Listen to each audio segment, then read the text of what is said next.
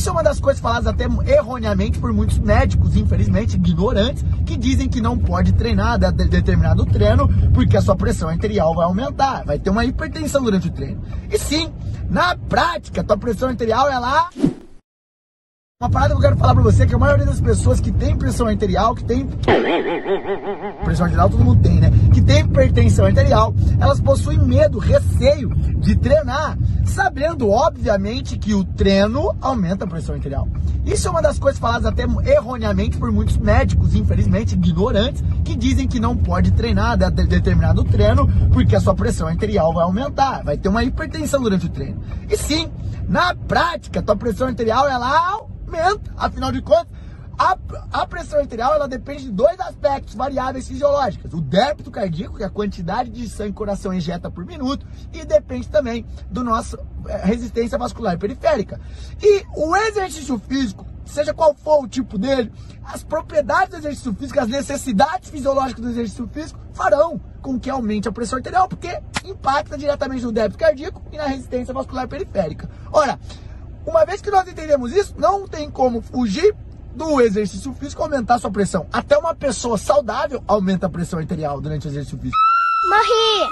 Ah, professor então o hipertenso crônico não pode treinar? Pelo contrário, ele deve treinar. Por quê, teacher?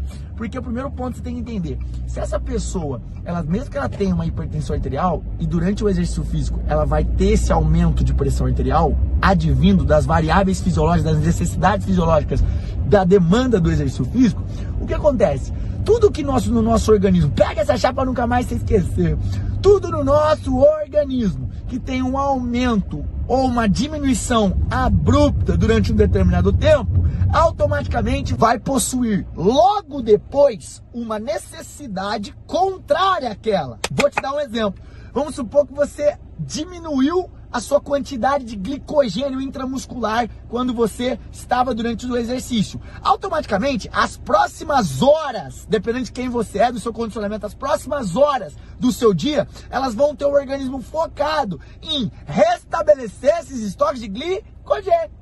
A mesma coisa se aplica para a pressão arterial, só que de maneira contrária. Ora, se eu aumentei minha pressão arterial durante o exercício físico, as próximas horas dias até, a depender do estresse biológico que você promoveu, elas serão, elas terão o organismo focado em diminuir a tua pressão arterial.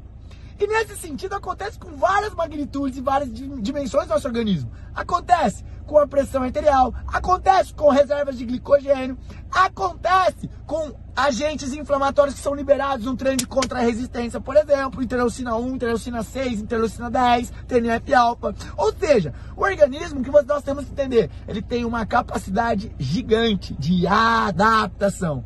É por isso que depois de um tempo as pessoas melhoram, inclusive você ou teu aluno que é hipertenso.